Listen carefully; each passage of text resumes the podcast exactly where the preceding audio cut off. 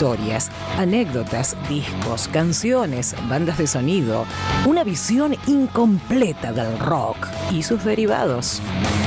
Conduce Fabián Paredes. Operación técnica y producción Camila Paredes. Aquí comienza otro día perfecto. Otro día perfecto. Por Megafón.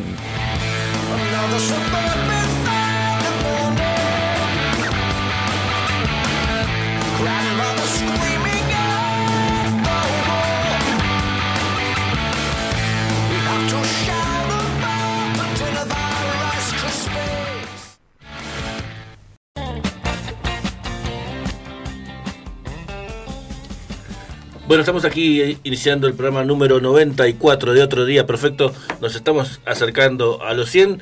Teníamos y tenemos la ciudad, en el barrio La Boca. Ajá. La República, la boca y, mira, Igual vos sabés que por teléfono podés hablar en una próxima instancia porque conectás con el cablecito ese, el teléfono hace la llamada. Sí. Le- sí, sí, le- de hecho hemos charlado por esta Sí. misma radio, ¿no? Con, señor Paredes. sí, sí, sí, sí, sí. Está. Bueno, vamos a lo concreto porque se tiene que retirar Sí. para la presentación y quiere ir con tiempo como hombre Eh, profesional. ¿Para que qué es. hora dejaste para la radio? Porque dijiste. Ya, estoy dejando acá una donación Sí. de unos libros de mi autoría. Ujú. Es un, un poemario que se llama La anchura y la llanura, de una editorial de Bariloche, edición es Patagonia Escrita. Y El Deshacedor, que son unos cuentos que, bueno, para la, biblioteca, si tiene, ra- tiene la radio, si tiene biblioteca, o puede empezar a tener la biblioteca eh, a partir de Hay un primer paso acá. Ah, y que de la editorial de ediciones de Arieta de San Martín de los Andes, libros Cordillera. De nuestro amigo. De Don Tórtora. Don Don Tórtora. sí.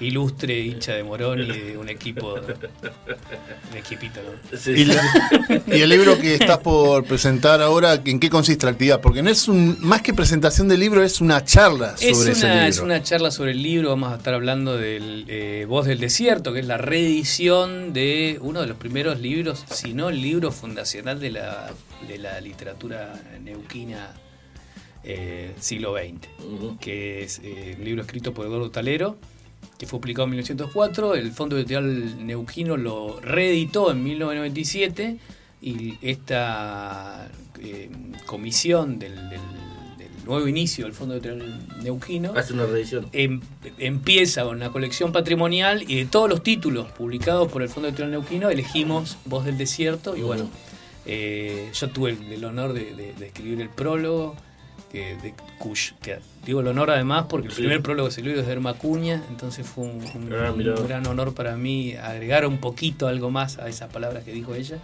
Y hoy vamos a estar charlando un poquito con, con Marta, que es la nieta de Talero, para, Antes de para presentarlo en sociedad. ¿Dónde la gente encuentra esa colección patrimonial? Bien, los libros del Fondo Editorial eh, Neuquino no, no, se, no se venden.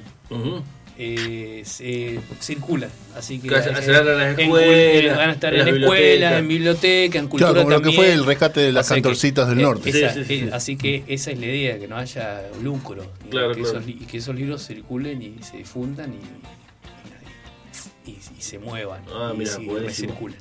O ¿Y sea, la presentación a qué hora y en cuál de los tres lugares Es que hay en la Feria Libro? En 25 minutos creo que llego a Sí. buen paso. Sí, llegas tranquilo. En el Museo Nacional de Bellas Artes, la sala Verbel, que es eh, El auditorio. el auditorio. Auditorio. Así que lugar bueno, lindo.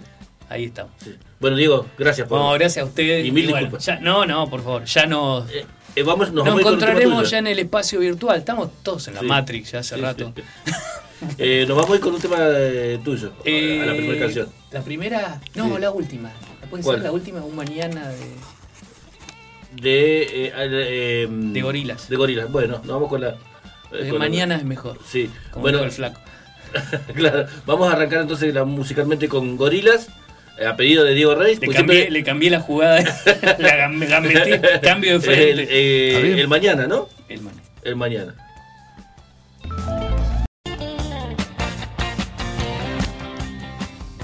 Bueno, 17 horas con 43 minutos, estamos acá en otro día perfecto, programa número 94. Recién eh, despedíamos al amigo Diego Reis, que se tenía que ir a la, a la Feria del Libro a presentar eh, un libro, valga la redundancia.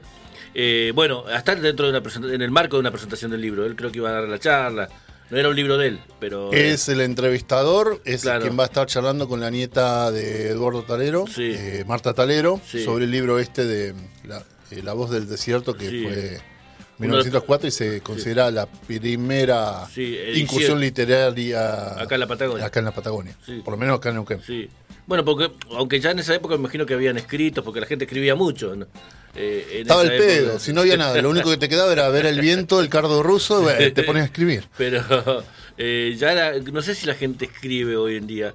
Viste que hasta, hasta por lo menos hasta fines de los 80, eh, principios de los 90 estaba la figura esa del diario personal. Y no sé si la gente hoy lo hace. ¿Cuántos digamos. han robado con diarios póstumos, viste? Se murió Juan de los Palotes. Eh, Sí. mira, encontramos el diario de casualidad. Sí. Y Y bueno, el chabón en el más allá pensando, Pero, ah, mira, claro. no sabía que había escrito eso. pero antes era vital porque tenías que llevar un registro de las actividades que hacía. La Digamos. bitácora del capitán. Sí, que tanto en el mar como en la tierra, donde fuera que estés, tenías que estar eh, escribiendo constantemente por dónde vas, qué, qué hiciste y después obviamente eso de, eh, de terminar eh, rindiendo cuentas y dependías, si te venías de parte de alguien, ¿no? Estoy comiendo azúcar de factura.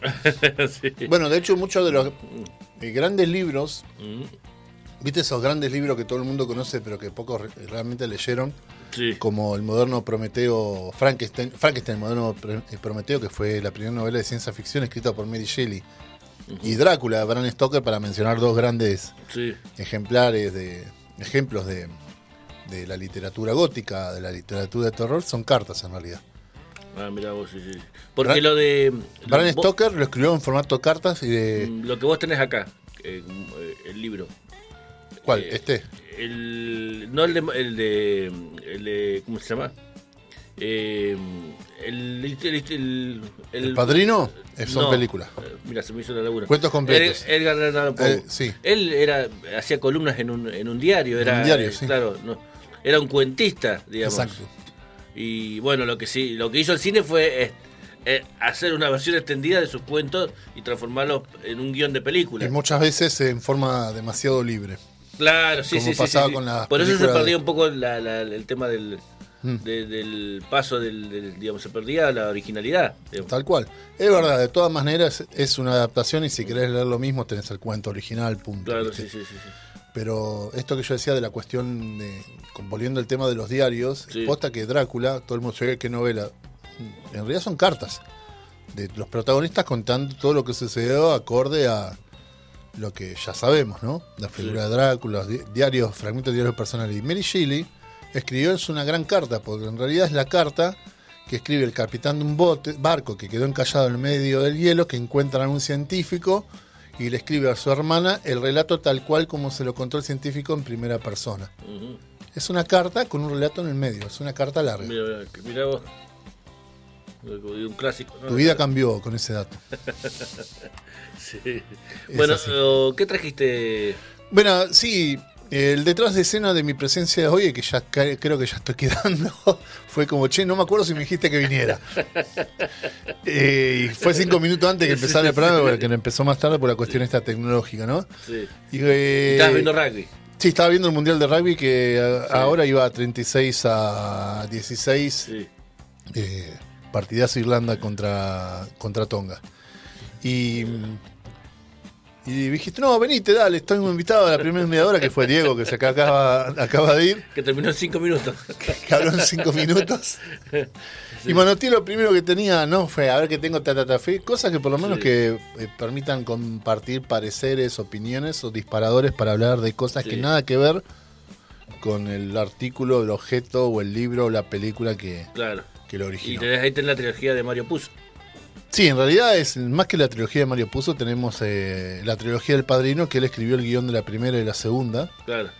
y después la tercera. Porque en base a su libro, ¿no? Sí, eh, la tercera es historia libre inspirada en personajes creados por Claro, Mario Puzo. sí, sí. La segunda es una mitad es original, material original, y la otra parte es la parte que en la primera parte había quedado fuera, que es todo el ascenso de, de Vito Corleone. Sí. Sí, una que. está bajando acá puntualmente por la garganta. Convidame el mate que me dejé de aquel Sí, lado. sí, sí.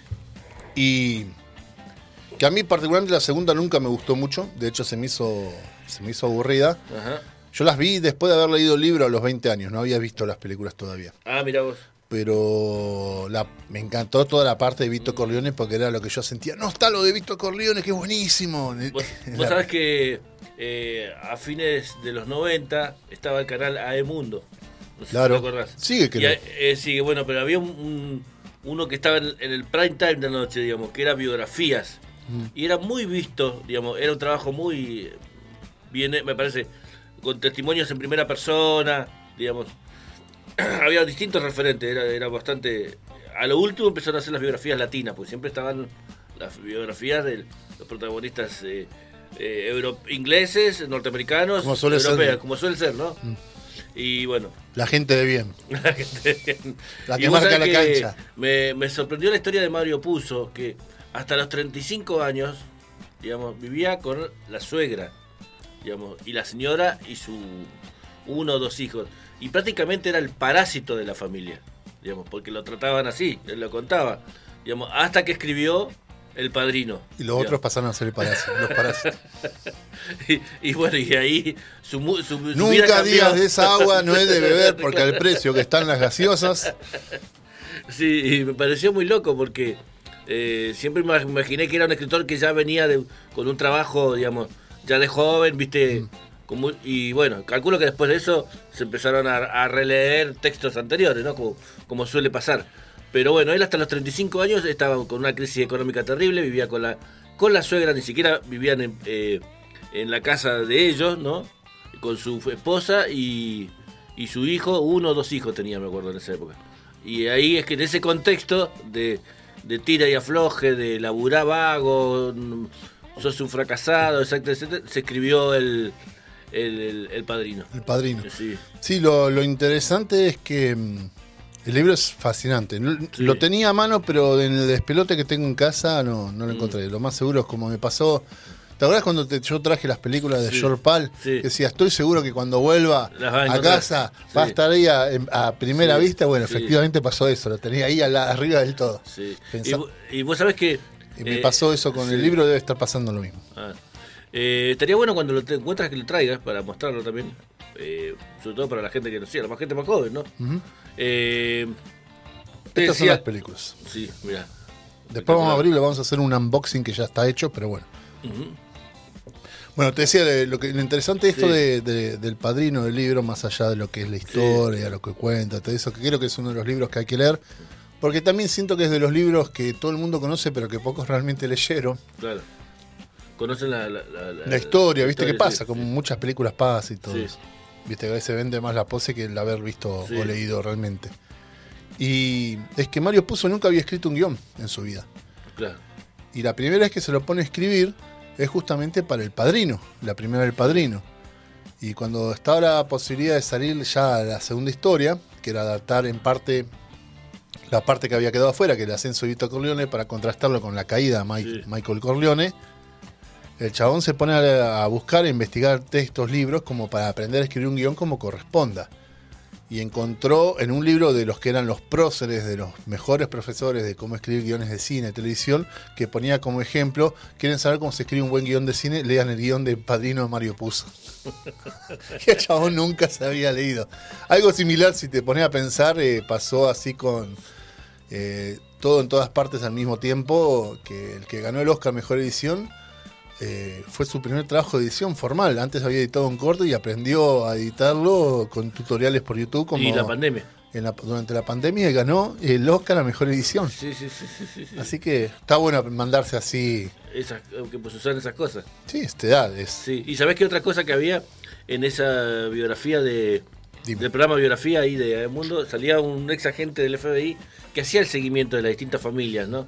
Y dice que cuando sale la película, que fue un suceso, un boom cultural, cultural ¿por qué? Porque él notó, él y sus compañeros, que empezaron a saludarse como se saludaban los mafiosos. los, los mafiosos reales empezaron a imitar a los mafiosos del cine. Digamos, porque eso no estaba, digamos, eh, Es la primera vez que se veía Sí. del día a día, la vida interna sí, de los mafiosos. Los conocíamos como la persona detrás de la figura del mafioso. Sí, sí, sí, eh, personas con sentimientos, gente que le pasaban cosas, que reaccionaban, amaban, odiaban, rechazaban. Sí, Y no como se venía haciendo de que te tenías que mostrar al Gaster que era bien malo y sí, que eran humanos en cierta medida. Bueno, algo así parecido. no por eso está genial todo lo que sí, hacía, ¿no? Que, que para mí me parece una, una de las grandes series, no te voy a decir la mejor serie, a mí me gustó mucho, que es Los Sopranos, ¿no? Y me parece una genialidad el hecho de que, de que un mafioso vaya al psicólogo. Eh, en, ese, en ese contexto se hizo las películas de Robert De Niro con Coso, ¿no? Con Un Billy poco- Crystal. Con Billy Crystal. Dirigidas por Harold Ramis, Sí. era el que hacía Digon en las de Los Cazafantasmas. Ah, mira, mira, mira. Sí, sí. Eh, digamos, y eso me pareció una genialidad. Que aparte, digamos. Casi te traigo Los sí. Cazafantasmas. Ah, mira. eh, eh, se comía, el, lo peor que le, le- pasaba también a, Tony Soprano era la modernidad y todos los problemas que conllevan, ¿no? La situación con sus hijos, que el hijo no quería ni saber ni ahí de lo, de lo que hacía él, de que el hijo se quería meter en, el ejército, quería, viste, en una época, en una etapa, bueno, la viste la serie, le da un, un ataque de, de- de depresión, eh, como le pasa a muchos jóvenes, cosas así, digamos, eh, muy interesante, digamos. El tema de, de que también toca, el tema también, el tema de, la- de las, de los cambios, decíamos, de, de tener una, una persona, eh, ¿cómo se llama?, de LGBT, oculta, en la organización, y qué hacemos con él, digamos. Lo atamos una cadena en sótano. Claro, y, y decía Tony Soprano, a mí no me interesa lo que él hace con, con su vida, a mí me interesa que él todos los meses me... Y los más ortodoxos dicen, no, no puede ser, es uno... Viste, viste, esas cosas estaban, eh, me parecían eh, interesantes, ¿no? Eh, en el guion, digamos, me- meter esas cosas, ¿no? Eh, la- la- el, el sostener una familia por sostenerla, por costumbrismo, digamos, y cuando las cosas ya no daban para más, cosas así, digamos, que eran muy, muy interesantes, ¿no? Con un final muy discutido, pues la serie no termina, básicamente. Va a pasar algo, Sí. pum, placa negra y terminó ahí. Claro, termina eh, el- con, con un, digamos, que va al bar y escucha una canción. ¿Y qué pasa después de ahí? Claro, ¿No sabes qué no sabes pasó? qué pasó? ¿Por qué? Digamos. Sí, Pinto cortar acá. Sí, sí, sí, sí. Igual hicieron la precuela, que es como el ascenso de Tony Soprano. ¿Y cómo está? Yo no la vi. No la vi, pero lo que me resultó interesante es que el que interpreta a Tony Soprano es el hijo de eh, Gandolfini, Gandolfini, Gandolfini. James Gandolfini. Ah, mirá. mirá, eh, mirá. es el hijo. Entonces hay una cuestión que ni siquiera, ni siquiera tuvieron que buscar a alguien que se parezca. Claro, sí, sí, sí. sí. Pero bueno. No, acá el padrino, qué sé yo, es. Se puede hablar tanto, podemos estar hablando 20 horas casi. Sí. Pero es la primera. Vamos a hacer el unboxing para mostrar toda la girada.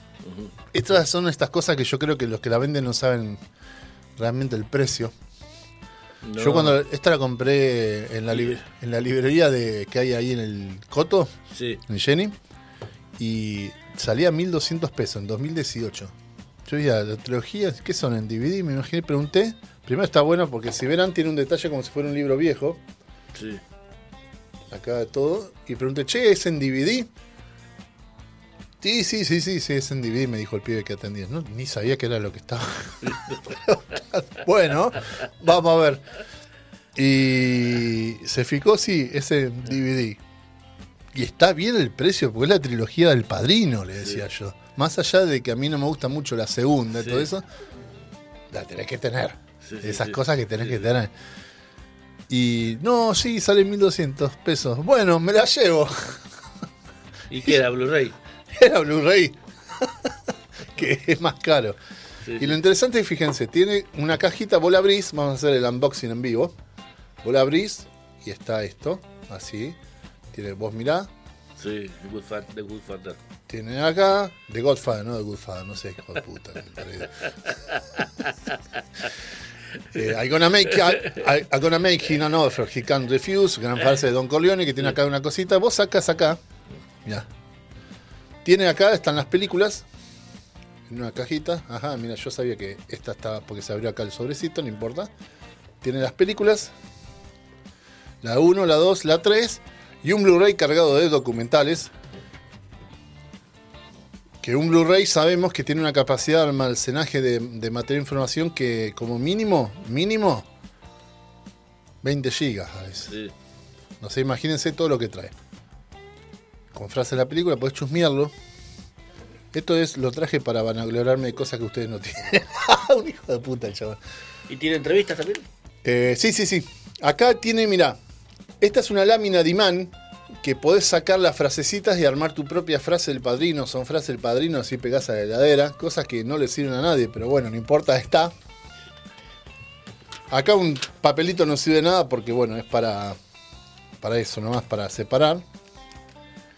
No, pero esa es la de la frase de una genialidad. Sí, Y estos modelos, el chabón no tenían un precio, no tenían la más puta idea de qué estaban vendiendo.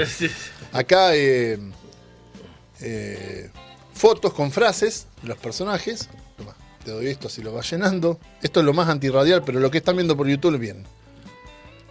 Acá eh, también fotos con frases de la película. Cosa para poder jugar a Michael modo. Corleone, Michael y, Corleone. y guion, más que nada. Y trivias. Así que a vos te gusta mucho el padrino. Eh, sí, me gusta, me gusta. Bueno, entonces vamos a hacer. eh, Y la vamos- 3, digamos. La 3 no me gustó tanto. No, la 3 también es la más floja. La segunda Sí. no es que está mala. Pasa que es como que. Me interesa más lo de Vito Corleone que, lo que pasa con Michael Corleone. Es eso, más que nada. Pero bueno, ya que vos sos un gran fanático del padrino, vamos a ponerte a prueba con la trivia oficial. Sí. este es preciso Ese es como un juego. Sí, son trivias, son poquitas.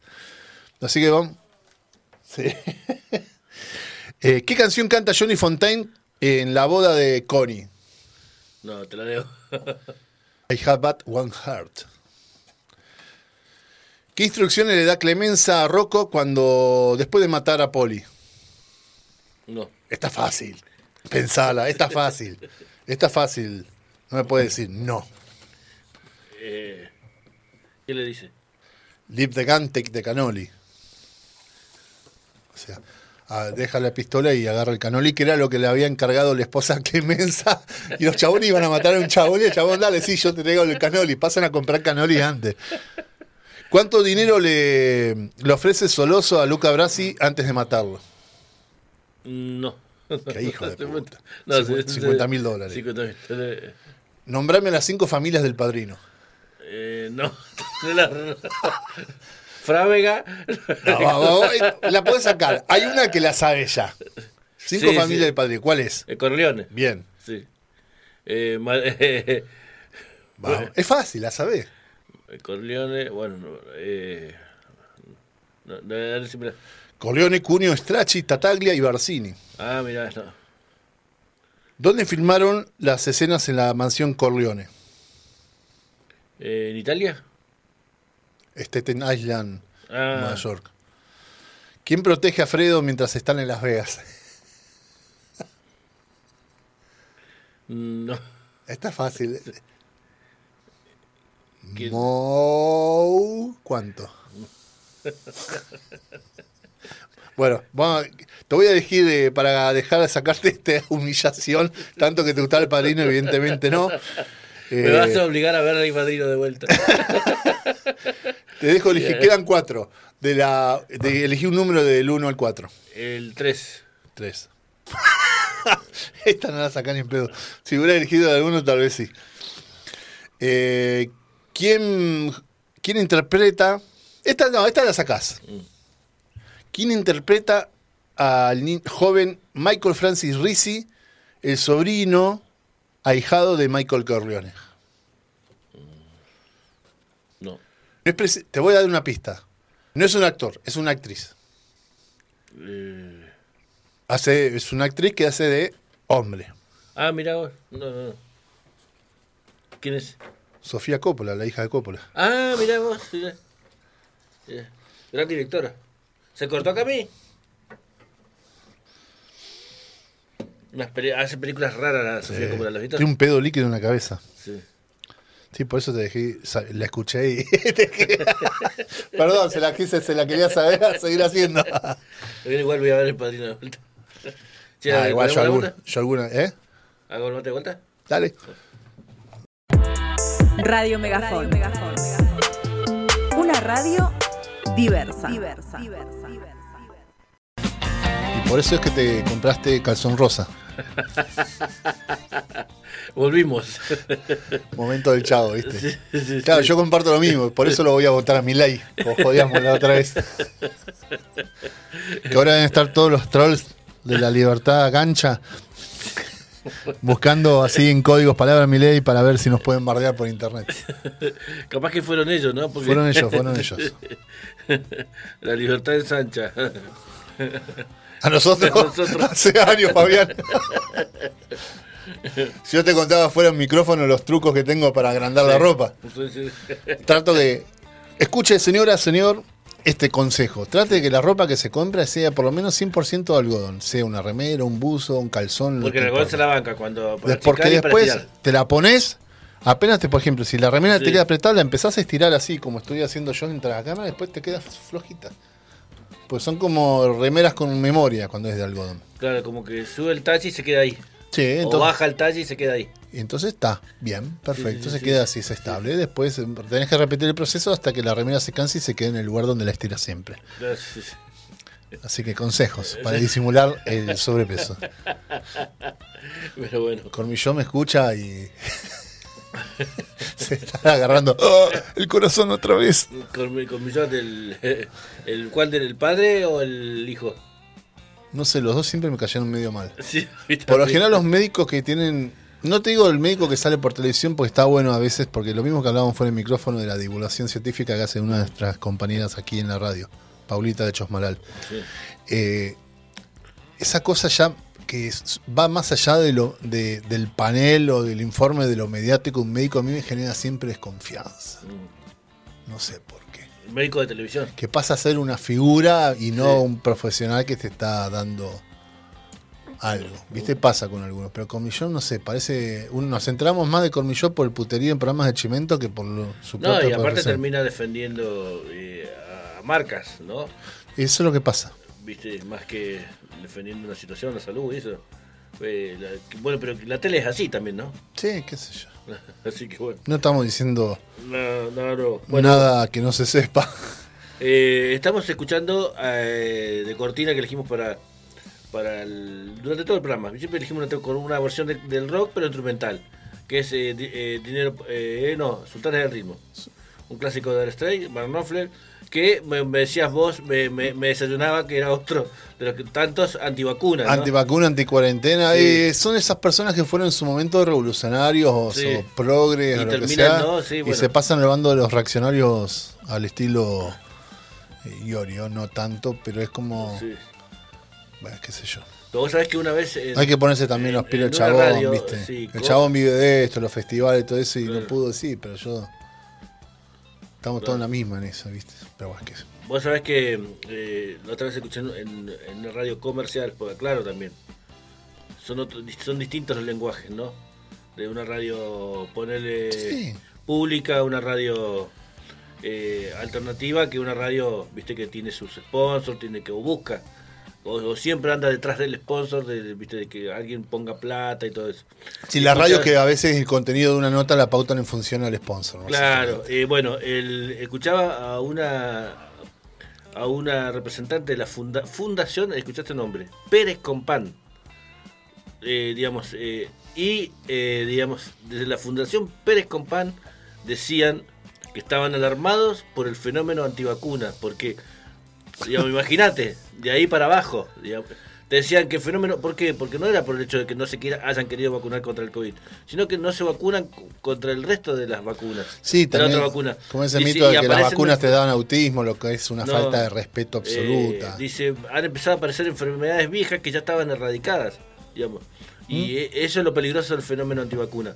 Y te decían desde este punto, de, digamos, de- desde- no te lo decía, no sé, la ministra de salud de un, ponele, de, sino te lo decían desde un lugar privado, donde tienen muchos intereses, y aún así te decían, mirá, loco, no, no meen fuera del tarro, vacúnense, digamos.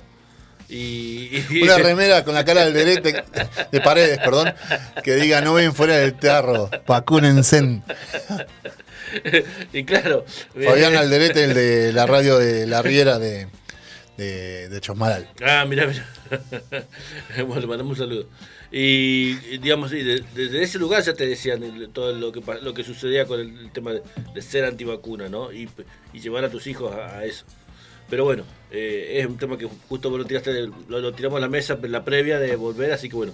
Vamos a escuchar una canción, no sé, eh, bueno, ¿qué más trajiste? No, bueno, la gente se quedó fuera cuando se cortó. Sí. Estábamos en la trivia El Padrino, que le- eh, les adelanto que no sortó ni una.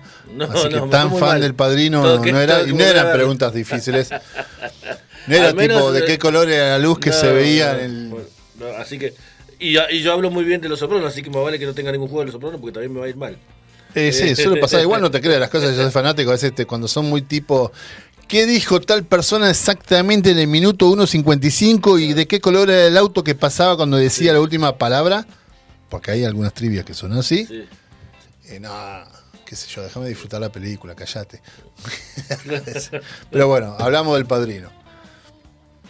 Pero bueno, qué sé. Eh, Vamos al tema. Y, y si trajiste otro libro más. Sí, traje, traje dos. eh, Cuentos completos de Alan Poe con la traducción de Julio Cortázar. Sí. Ah, Los expertos consideran que es una de las mejores traducciones. También, eso también está relatado por él en audio, ¿no? Sí. Para, eh, También, no sé si los, pero sí un par de cuentos de él están grabados en la voz, con la voz de él. Eh, he leído salames que decían que no era precisamente una buena traducción, lo cual a mí con bajo qué parámetro lo decís eso también, ¿viste? Mm. Y aparte esta cuestión de que a veces en las traducciones como que se escribe un cuento distinto. No, yo que he leído los cuentos en inglés, la verdad que la traducción que hizo Cortázar es excelente.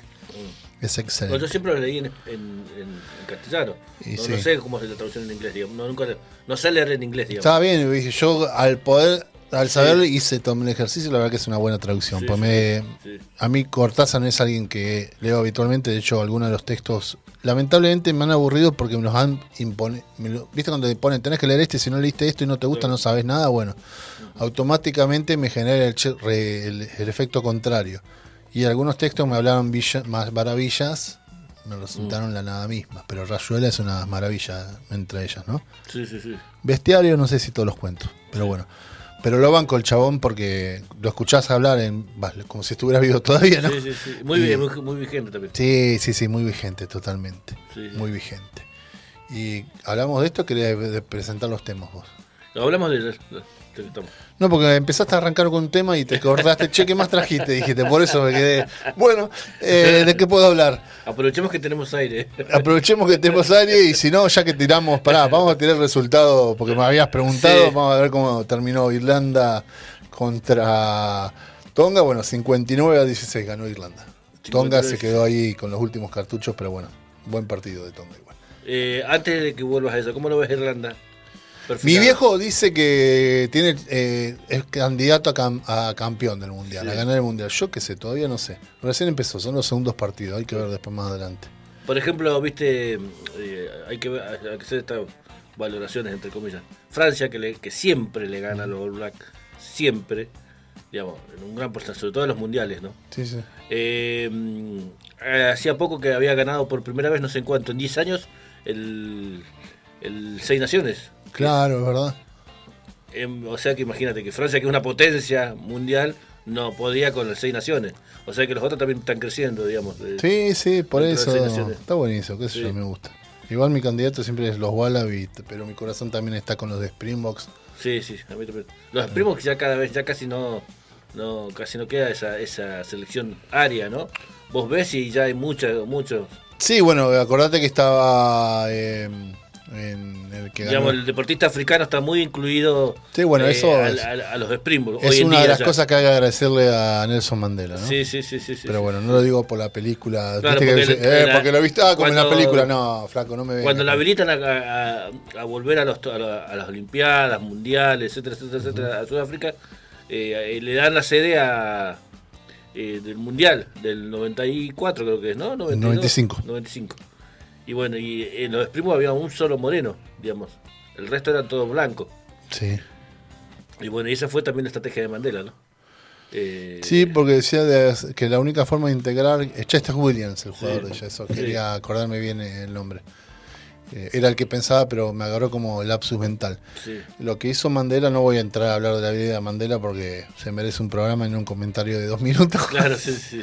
Pero lo que hizo él en contra de lo que le reclamaba gente que estaba junto con él de Sí. eliminar todo lo que le gustaba a los otros. Sí, eh, no, ¿por qué? Integremos. claro. Es la única forma.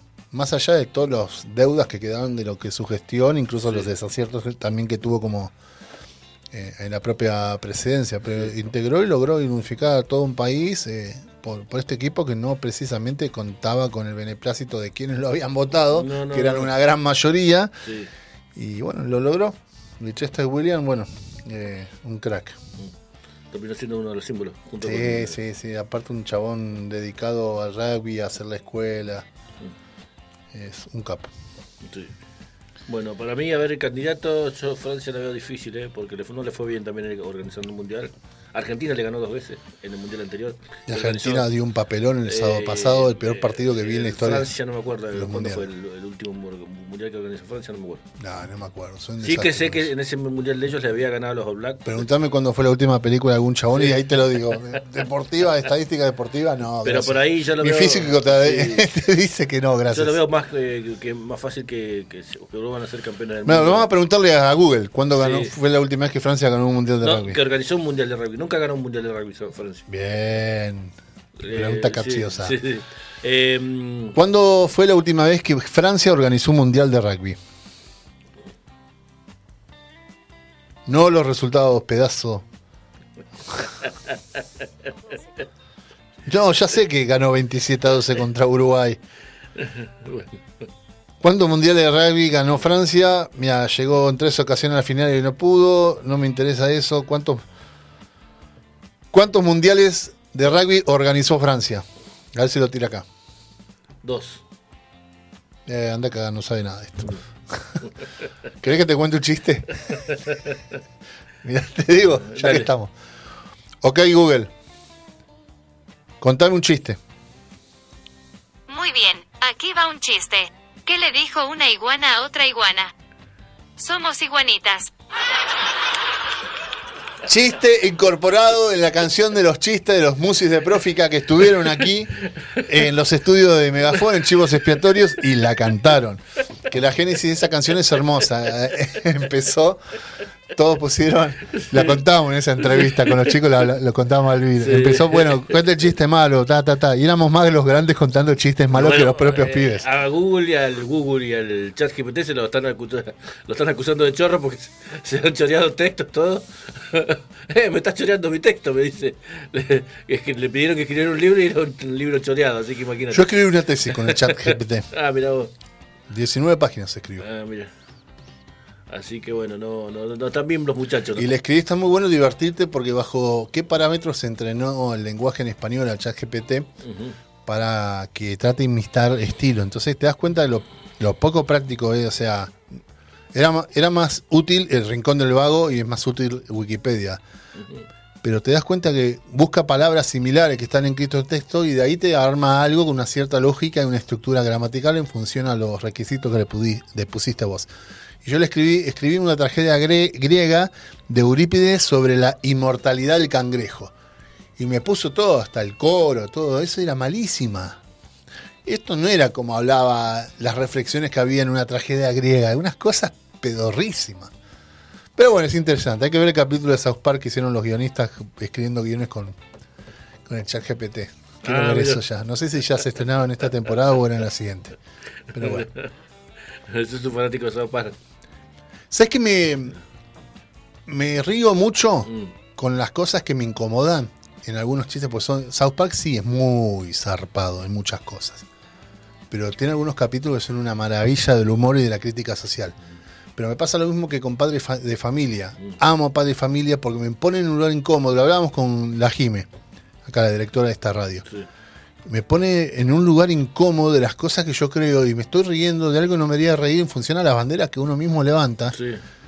Pero me disfruto de eso. Algo de eso, ¿sabes que Está bueno. Sí, hace Lucas Epstein, que es, que es eh, ¿cómo se llama? Eh, humorista. Mm. También eh, es muy, tenés que verlo. A mí me gusta eso, ¿viste? Que el poder que te permitas reírte de las banderas que uno mismo levanta. Exactamente. Y a veces lo que tiene, por ejemplo, Padre Familia, lo que incluso tiene South Park, que son, no sé, básicamente se ríen de todo y de todos. A veces como tipo, flaco, no te puede estar burlándote de estos. Pero después lo ven en el capítulo y te reís de todas maneras. Es que terminan llegando un mensaje de una forma mucho más correcta y más eh, cercana que la propia corrección política, por Sí. ejemplo. Sí, sí, me- en, en una decía, eh, Lucas decía, el, el facho de hoy es el, digo, el progre de hoy es el facho del mañana. Dice, Es que "No, sí, lo, la lo rockera". hablamos fuera del micrófono, esta cuestión que los compañeros progres del secundario son los fachos de hoy. Sí, así que, y decía, dice, bueno, tengo, está- me preguntaba si estoy en pareja, si estoy en pareja. no puedo decir, no es mi señora, no es, es mi es mi compañera, dice. Pero no es dice, peronista. pero no es peronista. Dice, bueno, en, en síntesis estoy saliendo con mi hermana, dice.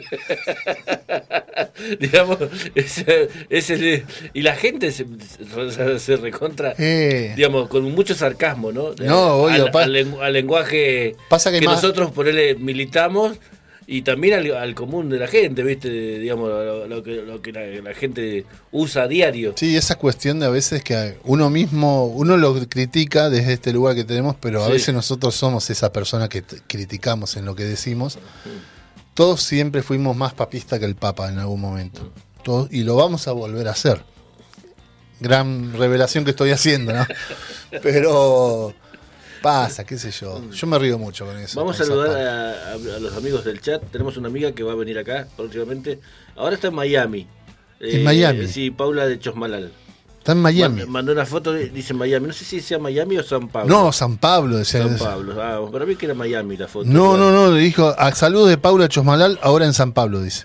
Ah, mira, yo entendí Miami por el tema del lugar que esté. Digo, capaz que estás con los de Estefan. Porque dijo una cosa que era muy divertida. Mira, hay una persona dando una conferencia en inglés, el PowerPoint está en portugués y hay un profesor traduciendo al portugués. Me va a dar algo. Es hermoso. No, sí, sí, sí, sa- sabemos que está ahí en, en, en San Pablo, Paulita, así que nos vamos- no, seguramente nos va a traer toda la, eh, toda la info. ¿Y por qué nosotros? ¿Por qué no su, su programa primero, no? Pero bueno, imaginamos que nos va, a- nos va a contar cómo le fue el viaje.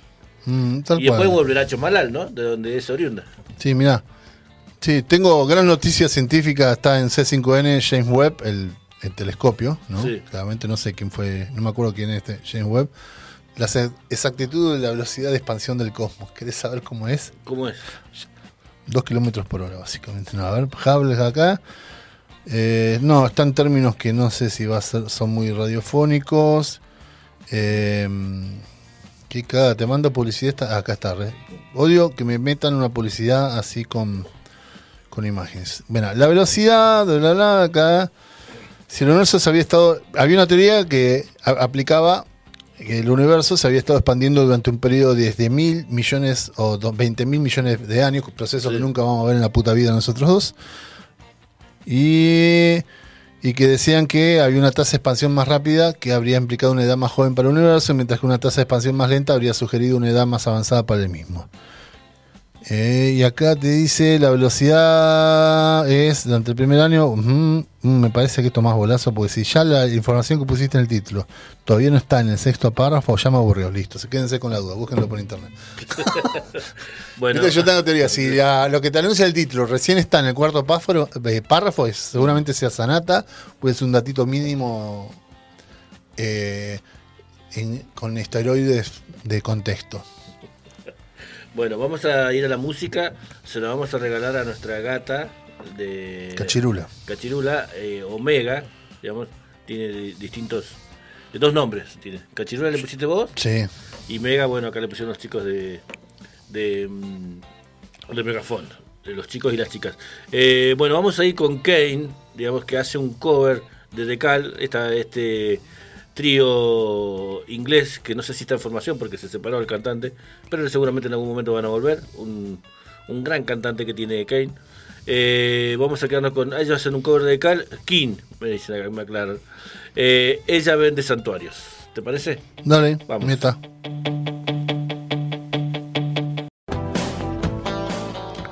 Eso Milei tiene que ser presidente. Seguíamos con el mismo chiste, sí. pelotudo. Vamos a decir los datos del tiempo, eh, que no lo hemos dicho en todo el programa. Eh, vamos a ¿en cuál estás vos ahí? Eh, acá estoy con el Servicio Meteorológico Nacional. Vamos a ver qué dice la IC y después que me dice la Vamos aplicación. con- claro, vamos palo y palo, así como en el truco. Porque lo que pasaba ayer era que lo hablábamos fuera del micrófono, que por ejemplo Pancho Bagio, que está de Protección Ciudadana, Sí. Lo decía, tenés tres pronósticos distintos, de tres fuentes dicen unas cosas distintas, tenés que sacar un promedio porque tampoco da. Claro. Bueno, empezás vos con el Dale. Servicio Meteorológico Nacional. Eh, la temperatura, 16 grados, 6 décimas.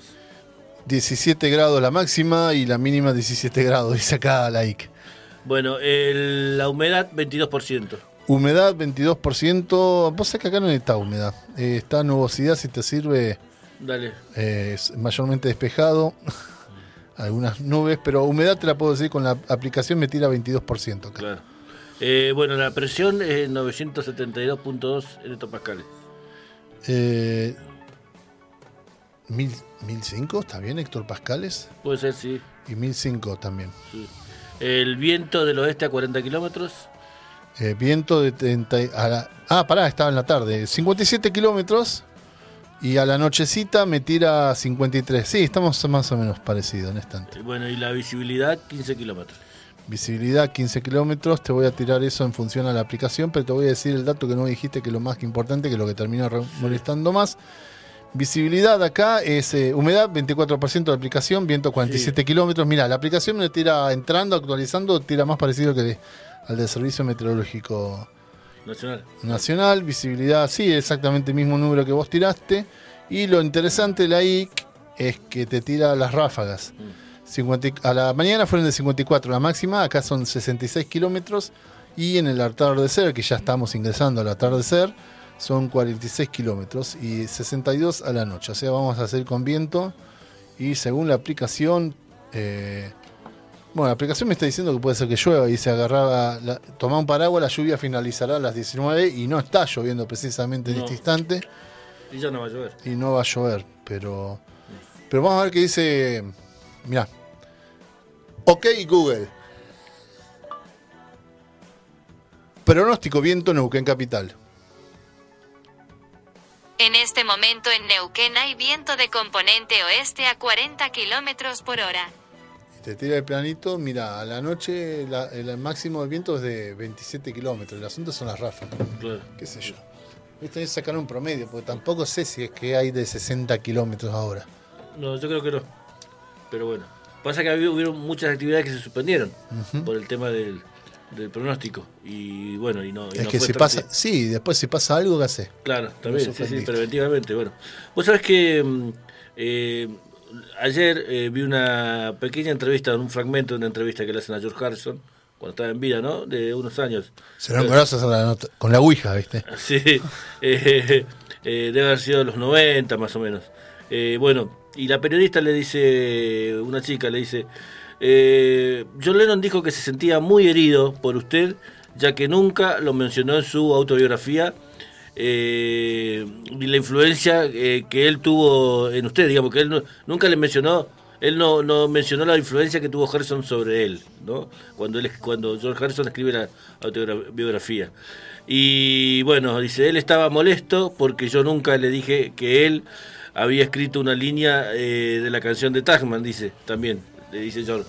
Digamos, eh, y, y si se lo dijo alguna vez, le pregunta la, la, la periodista, ¿le, le- le- le dijiste alguna vez? Y bueno, dice, bueno, dice, no lo hice porque él ya estaba muerto después de eso, dice. Pero el, el punto es que yo tampoco dije, eh, cuando escribí dos líneas de Come On Together, que es de Lennon y McCartney, ¿no? O tres líneas de Leonard Rigby.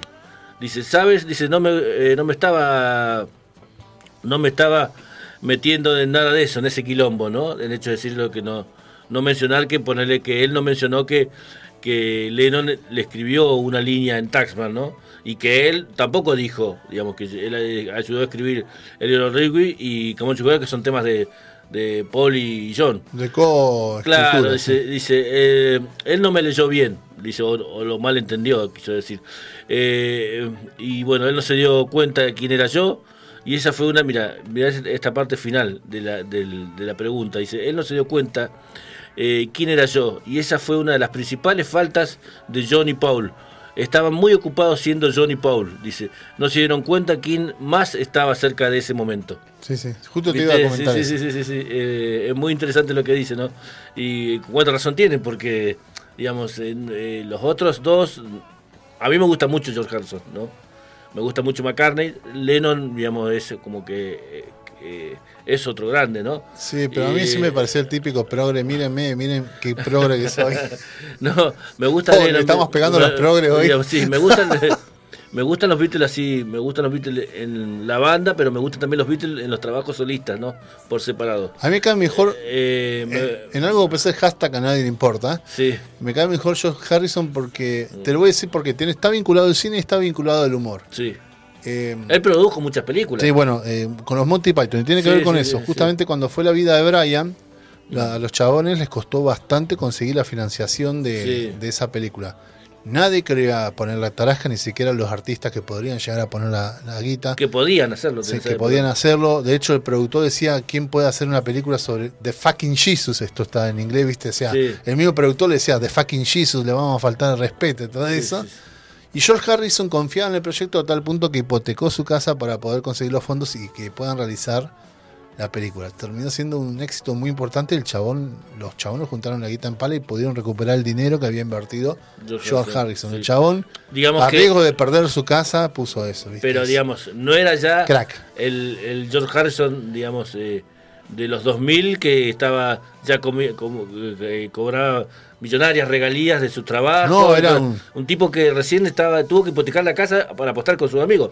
Por eso en la, en la despedida de George los Monty Python estuvieron, digamos Tal cual. digamos, porque era Tal un cual. poco de ayudar al amigo. Y bueno, hablando del despedido de George, nosotros tenemos un bloque que se llamaba, digamos, eh, el universo Jeff Lynne. Jeff Lynne es el, el- el creador de la ELO, ¿no? Y es, fue un gran amigo de, de, de- Harrison, bueno, de Tom Petty, de, de, bueno, de varias figuras de, de la época. Él es un productor, es como decir, eh, ¿cómo se llama el chico ahora que está con la garra, que sale con la gorrita, que produce... eh, eh, que sale con la gorrita que está El chico que sale con la gorrita, es, es genial. que Parece siempre sale de espalda. Eh, parece mi vieja diciendo anoche sí. vi una película que era ideal para vos, pero no me acuerdo ni. Bizarrap. bien. No me acuerdo ni cómo claro, se llama ni. Salvando las distancias, Sí. eh, era el Bizarrap de toda una época, porque hizo, escribió y produjo grandes eh, clásicos de- del rock, del pop, Sí. digamos, distintos géneros, ¿no? Eh, es una, una bestialidad. Incluso él se, se dedicó a, a producir las dos canciones nuevas, digamos, que aparecieron de los Beatles en los 90. Fue cuando Yoko Ono se acercó a Paul McCartney y le dijo, mira, tengo estas dos canciones. Bueno, él las produjo, las armó y le fue, fue eh, ¿cómo se llama? Jeff Lynne. Y bueno, eh, Jeff Lynne junto con el hijo, con Danny Harrison, hicieron el homenaje a, a, ¿cómo se llama? A George Harrison, digamos, cuando eh, al año y medio, al año después de la partida de él. Así que nosotros nos vamos a quedar con los Tom Petty and the Heartbreaker, otros amigos de él y amigos de Harrison, que hacen dos clásicos de, de Harrison. Eh, de dos, ca- los clásicos de Harrison, eh, formato Beatles, ¿no? Cuando escribía él para los Beatles. Una es eh, Taxman, que es el tema que, que se- salía acá en la entrevista, que comentaba en la entrevista, y el otro es I Need You. Así que nos quedamos con, con Tom Petty.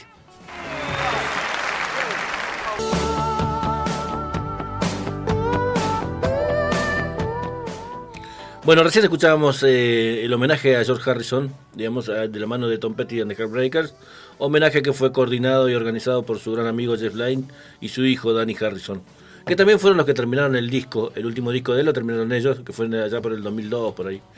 Eh, no, 2003, creo, después de la muerte de él. Pero él le había dejado todo armado, todo, digamos, eh, guionado.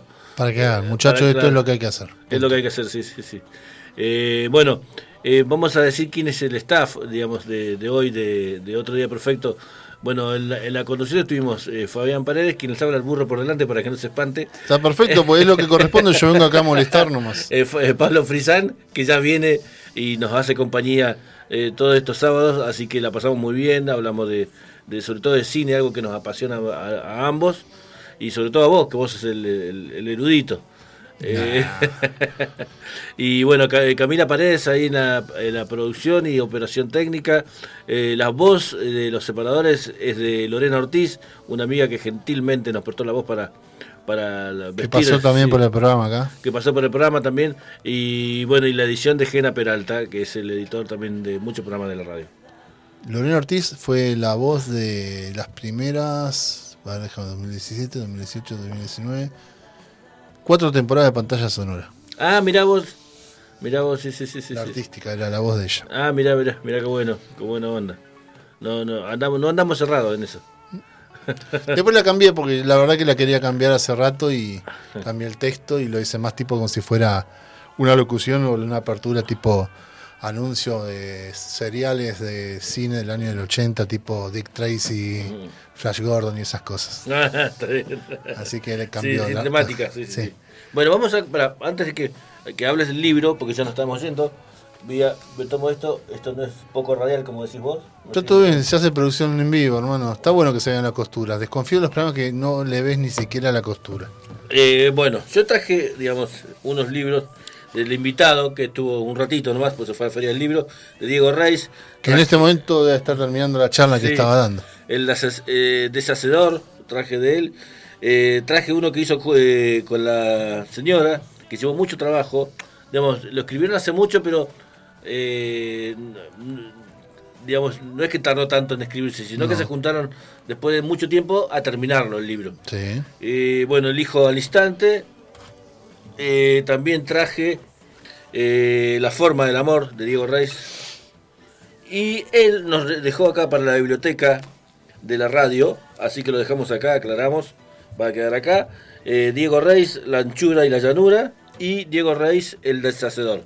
Y también tenemos para sortear, Que hay uno que es un- el más chiquitito, es el libro Sí. de poesías. Que digo- yo lo traigo para sortear y nunca lo menciono que lo voy a sortear. Y va a tener que sortearlo la semana que viene, porque Claro, ahora sí, no, mucho no. no. Pero la Pero semana bueno. que viene se va a sortear el libro que vas a hablar, a Sí, mostrar ahora. eh, Germán Gorosito, eh, bueno, el rock de la Patagonia, así que Libro en el cual también participás. sí, y bueno, y libro donde también estás, estás mencionado. ¿o No, no estoy mencionado. Estoy muy caliente por eso, porque es como que de pronto el programa, yo no existo en el programa que menciona Meteoro. Soy el productor de ese programa desde hace cinco años y no estoy ni mencionado cuando habla del programa. Tirón de oreja para el amigo Meteoro. Y vos trajiste un libro, Sí, traje dos. Bueno, habíamos hablado de los Sí. cuentos completos de Dana Poe, sí, porque lo traje yo te dije, cuando me dijiste, sí, venite al final, pues no me acordaba, manoté y Sí, eso lo tenía justo sí. a mano. El que tengo acá en estas manos cortito y al pie, porque ya tenemos que dar espacio al próximo programa aquí en Radio Megafon. Y los guantes e ilusiones, un libro interesantísimo que escribió el querido Flavio Daniel González, sí, titiretero, músico, docente también.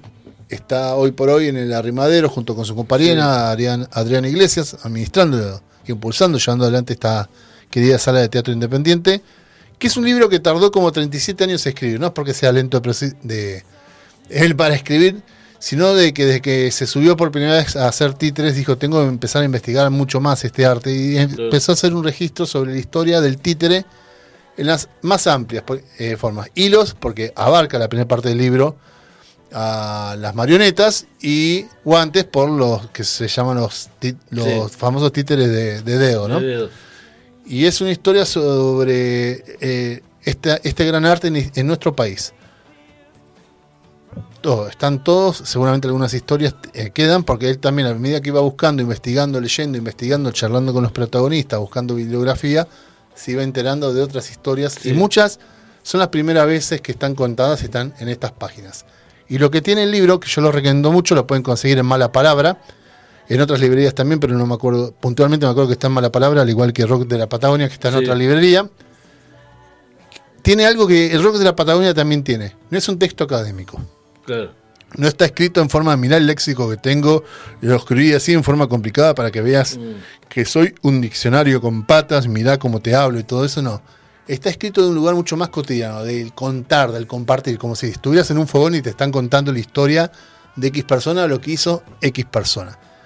Y lo, cuando se presentó en la Feria del Libro, el domingo pasado, se leyó una partecita que se la menciona a nuestra querida Noemila Brune, que también participó y fue de las primeras en empezar a traer títeres acá, eh, en una época bastante complicada Sí, para sí, la sí, historia de nuestro país. Bueno, su de hecho, Betina, su hija, es artista, también ha hecho incursiones en teatro, también en títeres. Y lo quería comentar también para comentar y de pronto por lo menos rendirle un mínimo homenaje a esta querida mujer, Noemí Labrune, que nos abandonó. Va, no nos abandonó, porque si me llega a escuchar, estoy seguro que me está escuchando y dice, ¿cómo decís abandonó? Yo nunca abandoné. estoy seguro que me estaría cagando a pedo, Noemí, por las palabras utilizadas. El legado. Sí, que se fue de gira, como dicen los artistas, el pasado domingo y hasta último momento estuvo laburando, revisando incluso lo que era el convenio, el contrato de la sesión de la casita de Leticia, que es la casa que ella tenía en Cipolletti, donde desaparecen justamente a Leticia, que ella la donó específicamente para estudiantes de, eh, de medicina. Es- Sí. Funciona como albergue, primer piso para hombres, el, el- el piso de abajo para mujeres, tiene que ser sustentable y hasta pidió que los que estuvo revisando que esté a cargo de un nuevo docente que acceda a ese cargo por concurso, no porque alguien lo designó, sino Claro. que sea por concurso. Y eso finalmente se aprobó en eh, el Consejo Superior, o sea, ya se había aprobado la sesión en 2019 y se, luego de toda la cuestión papel legal, se aprobó por el Consejo Superior de la Universidad Nacional Comahue por unanimidad y falta la, la firma de Betina que por la heredera, pero es- eso ya está casi. Claro. Así que también lo traje para hablar de este gran libro, que es muy entretenido, es muy bueno y es muy lindo. Tiene un, está Mónica Berman hace el prólogo y también está eh, Piña. Ah, Mónica Berman. Sí, sí, sí. Una gran, gran. eh, bueno, nosotros la, fuimos a ver. Sí, la fuimos a ver en 2016, Sí, fue que sí, vino, sí. 2017 habrá sido, sí. Y, y bueno, eh, está un prólogo de Felipe Piña. Pero léanlo, al margen de esta historia, lo quería traer también por lo de Noemí, pero léanlo porque está muy interesante. Es, muy- es parte nuestra propia idiosincrasia de algún modo, al igual que ocurre con la, la música y el rock en el, Rock para la Patagonia. Bueno, bueno, nosotros lo estamos viendo. Vos, vos te quedás acá en la radio. Voy a dormir, sí, me tiro el colchón y duermo. y después voy voy a a ir a las 9 para Sí, los chivos. Me pongo el amargo, me voy a ir a tomar un amargo breve por ahí Sí, y volvés. y vuelvo. Sí, sí. No eh, quédense acá en, en Radio Megafón. eh, va a estar los chivos expiatorios. Vuelve Martín hoy. Sí, Carlito, sí. Eh, digo- fue. Sí, si vos decís Martín, yo digo Carlito. A Carlito los conozco de 12 años como Carlos Walter. ¿Qué se puede poner Doctor Mar, Martin Klein, que ese es un nombre, apellido la madre? Pero para mí va a ser Carlito. Bueno, nosotros los dejamos. Nos vemos el sábado que viene. Gracias, Cavi Paredes, por aguantarnos eh, nuestras improvisaciones en vivo. Y bueno, gracias Pablito por acompañarnos. Es lo que mantiene vivo también. Eh, el exceso de, us de respetar el guion a veces te termina haciendo una cosa medio ficticia pero bueno, y artificial. así que bienvenido sea. bueno, nos vemos el sábado que viene.